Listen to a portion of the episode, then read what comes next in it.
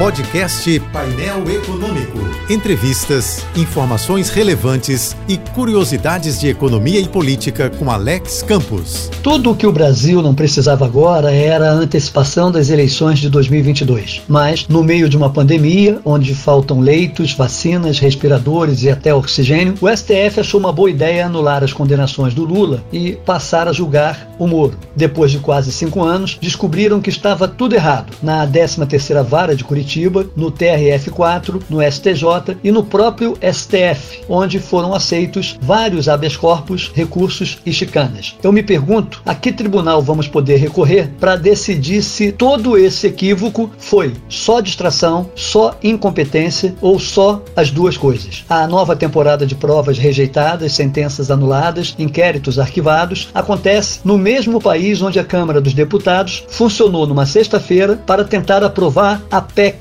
da impunidade. No Rio, Vossas Excelências estão preocupadas em trocar o nome do Maracanã. Tudo isso porque há uma certa esquizofrenia na justiça e na política brasileiras, impregnadas de pessoas que se lixam para urgências ou prioridades, só pensam em guerra e não querem paz. Para superar os desafios que realmente importam, o Brasil precisa de um armistício jurídico, de um cessar-fogo político, a fim de se concentrar no verdadeiro inimigo que é o coronavírus. O país inteiro deveria estar mobilizado na batalha contra a Covid, que está levando embora nossos filhos, pais, avós, parentes e amigos. Essa sim é a guerra que precisamos lutar e precisamos vencer. A revanche ou o terceiro turno entre o bolsonarismo e o lulopetismo pode esperar, principalmente porque também nesse caso a alternativa é a morte. Então, vamos tratar primeiro de sobreviver ao vírus.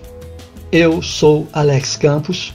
Bom dia e boa sorte. Este e outros colunistas você ouve também em nossos podcasts. Acesse o site da JBFM ou as principais plataformas digitais e escute a hora que quiser, onde estiver. Podcasts JBFM. Informação a toda hora.